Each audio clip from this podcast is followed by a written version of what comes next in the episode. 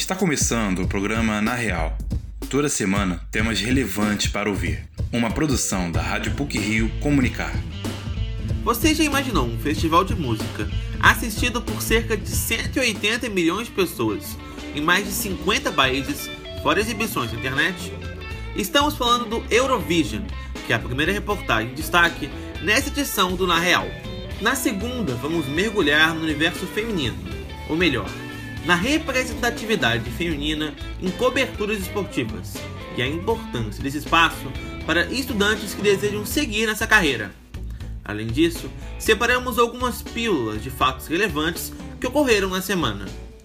Fique com a gente!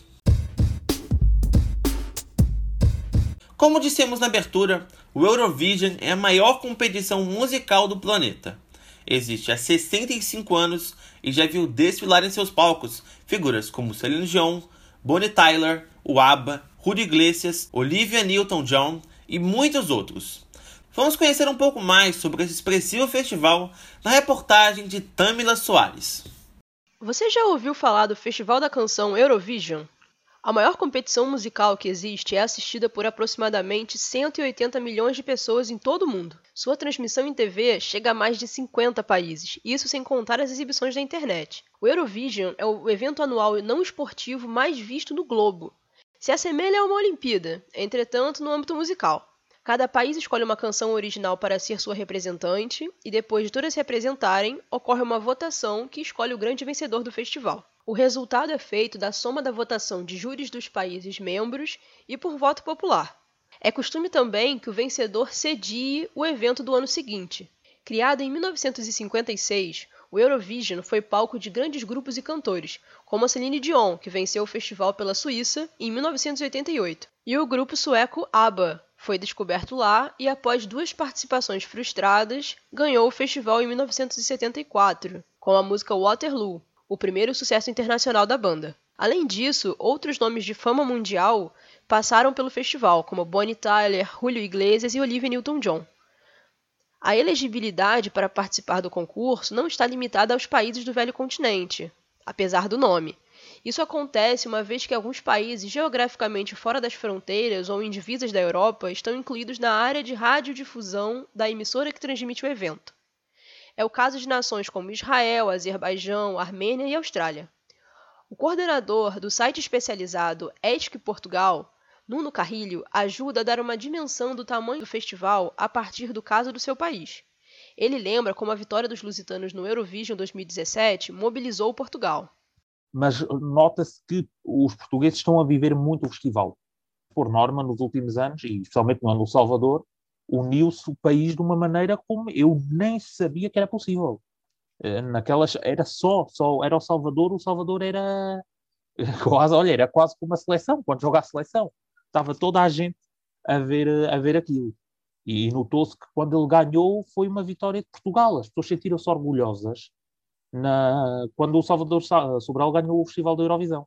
Outra história que demonstra a força do Eurovision no país é datada de 1969. Ainda durante a ditadura de Salazar, a candidata portuguesa Simone de Oliveira levou mais de 100 mil compatriotas às ruas no dia de seu retorno a Lisboa. Foi o maior agrupamento de pessoas já visto em Portugal naquela época. Trazendo esse panorama para o Brasil, o festival ainda é pouco conhecido. Entretanto, já tem audiências maiores do que as vistas em alguns países que participam do programa. Além disso, muitos imigrantes apresentaram o evento aos filhos e parentes depois que aqui se estabeleceram o que contribuiu por uma memória e carinho para com o Eurovision por alguns brasileiros. Um deles é o dono do site Eurovision Brasil. Gustavo Nardelli conta que descobriu o festival através de seu avô e que todos se reuniam para ver em família, mas que a procura pelo evento ainda é muito pequena no nosso país. Quando eu era pequena, me lembro que a minha família se reunia para almoçar, jantar junto nos fins de semana. Meu avô assistia o o Eurovision, que ele falava muito disso. Aqui no Brasil não tinha essa transmissão ainda, né? Só veio a ter a transmissão nos anos 90. no Brasil, o Eurovision é muito pouco conhecido. É, algumas pessoas que entram em contato conosco, seguem o nosso site, seguem o nosso Facebook. Então, a gente tem um grupo de pessoas que conhecem. Mas, no geral, comparando com o número de população brasileira, é, é ínfimo, muito pouco mesmo. Após o cancelamento da edição de 2020 em decorrência da pandemia de Covid-19, o Eurovision volta a ocorrer neste ano com sede em Roterdã, nos Países Baixos. Só que, em vez das arenas lotadas, as apresentações vão ocorrer para um público limitado, de 3.500 pessoas. Mas nada que tire a expectativa dos fãs espalhados pelo mundo. Para Gustavo Nardelli, as peculiaridades do festival desse ano fazem com que ele volte às suas origens, por causa da pandemia, com essa limitação das pessoas participarem ao vivo, eu acho que o festival vai voltar a ter a sua essência primária de todos assistirem pela televisão. Eu acho que essa é um retorno a uma essência que eles perderam no início do século XXI. Já Nuno Carrilho comenta sobre a competição este ano, que para ele chega a poucos dias do festival bastante equilibrada. Se em alguns anos anteriores os favoritos se limitavam a duas, no máximo três nações, Nuno enxerga cinco principais postulantes ao Eurovision de 2021. Temos França atualmente como grande favorita, que canta em francês. É uma canção muito ali ao estilo da, de a típica canção francesa, é daquelas canções que ela nem precisa começar a cantar, nós sabemos logo que é uma canção francesa. Depois temos também a Suíça, que também já não ganha desde 1988, que ganhou com a Céline Dion. Temos a Malta, que também aposta numa voz muito forte da Destiny, também é uma, uma canção mais festiva, mas muito forte. A Islândia, que leva uma canção super divertida. E tivemos agora uma grande surpresa que foi a Itália, que leva um rock interpretado em italiano e disparou de uma forma astronómica nas apostas. E esses sim, pelo menos, vão disputar ali acerrimamente o festival da, da Eurovisão deste ano. A grande decisão do Eurovision 2021 acontece hoje, às 16 horas, pelo horário de Brasília. Serão 26 apresentações de cantores das mais diferentes partes da Europa. O evento será exibido no Brasil apenas pelo canal no YouTube do festival. Essa matéria foi produzida por Tamila Soares e João Gabriel Mancuso para o Na Real. Cada vez mais comum observarmos a presença feminina em canais de TV, na cobertura de matérias ou em comentários de várias modalidades. Essa presença feminina na cobertura de esportes tem tantas vertentes que merece dois episódios. O primeiro deles você ouve agora na reportagem de Juliana Poti. A presença feminina dentro dos programas esportivos da televisão brasileira já é uma realidade há algum tempo o conceito de esporte como algo masculinizado perdeu sentido à medida que a sociedade entendeu que as mulheres têm capacidade de abordar esse assunto. Para ilustrar essa questão, a apresentadora do programa Sport Center da SPN, Marcela Rafael, comentou sua visão sobre a diminuição do preconceito com o jornalismo feminino dentro do esporte. Eu acho que sempre que um grupo, uma minoria, que vai aumentando, é, ela vai ganhando mais respeito. Ainda mais quando esse grupo ele se une. Eu acho que isso aconteceu algumas vezes. As mulheres elas se uniram, as mulheres do jornalismo esportivo, elas se uniram em alguns momentos. E eu acho que isso é algo que tem acontecido de maneira recorrente e a gente tem ganhado muito respeito também em relação a isso. Além de tudo, eu acho que os colegas de profissão também tem mostrado respeito pelas mulheres porque enxergam o bom trabalho que a gente faz. E isso também ajuda o público a entender que fazemos um bom trabalho. Essa tendência apontada por Marcela é evidenciada com a contratação de mulheres para atuar como comentaristas, repórteres, apresentadoras e também na parte de produção das atrações ao longo dos anos.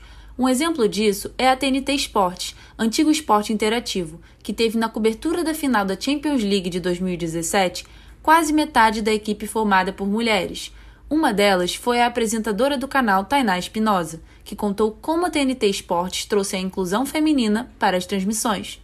Eu acho que existe uma, uma questão na TNT que é a seguinte: uh, as, as, as grandes coberturas elas, elas têm tido mulheres. É, na Copa, por exemplo, a repórter que vai é a Monique Danello, é a nossa principal repórter aqui no Brasil. E eu acho que isso representa bastante, assim. a nossa principal repórter ser uma, uma mulher, né? Eu acho isso muito representativo.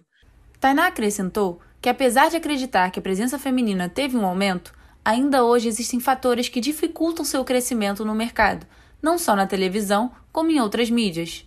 Se a gente pensar no rádio, isso é ainda pior.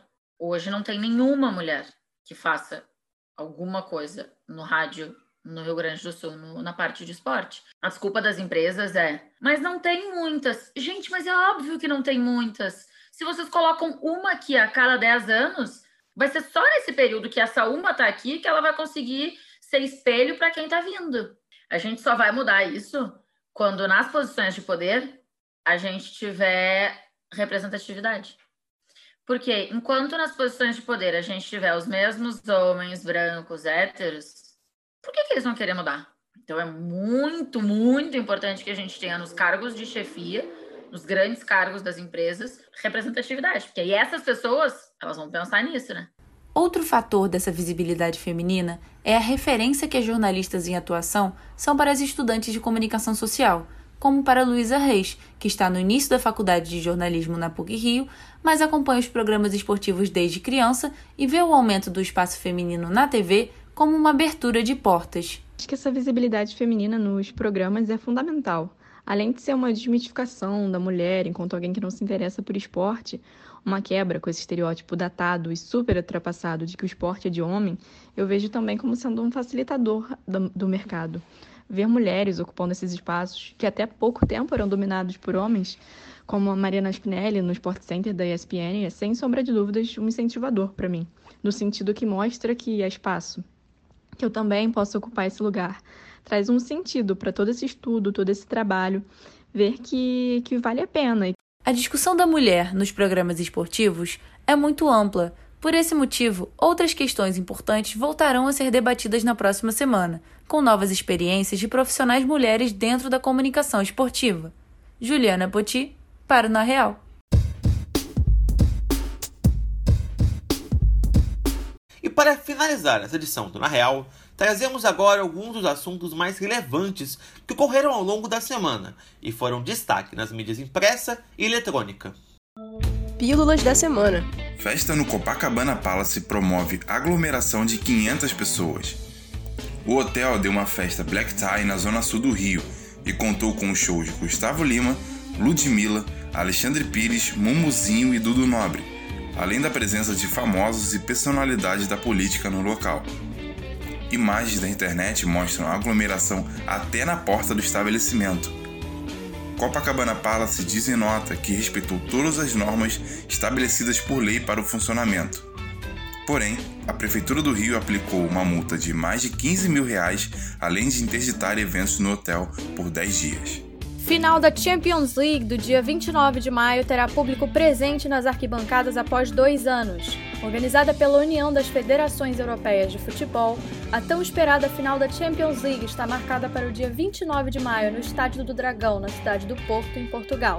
Com destaque para a permissão de que torcedores compareçam ao estádio após dois anos de medidas restritivas do Covid, a partida será entre dois clássicos clubes ingleses, Manchester City e Chelsea. A capacidade máxima de pessoas comportada pelo estádio está sendo estudada pela UEFA, mas deve ser divulgada até o dia 24 de maio devido à abertura oficial da venda de ingressos para a partida. Prefeitura do Rio libera visitas a pacientes internados com Covid. A Secretaria Municipal de Saúde do Rio de Janeiro autoriza pacientes internados em hospitais da cidade a receberem visitas de pessoas que tenham tomado a segunda dose da vacina contra a Covid-19 há no mínimo 14 dias.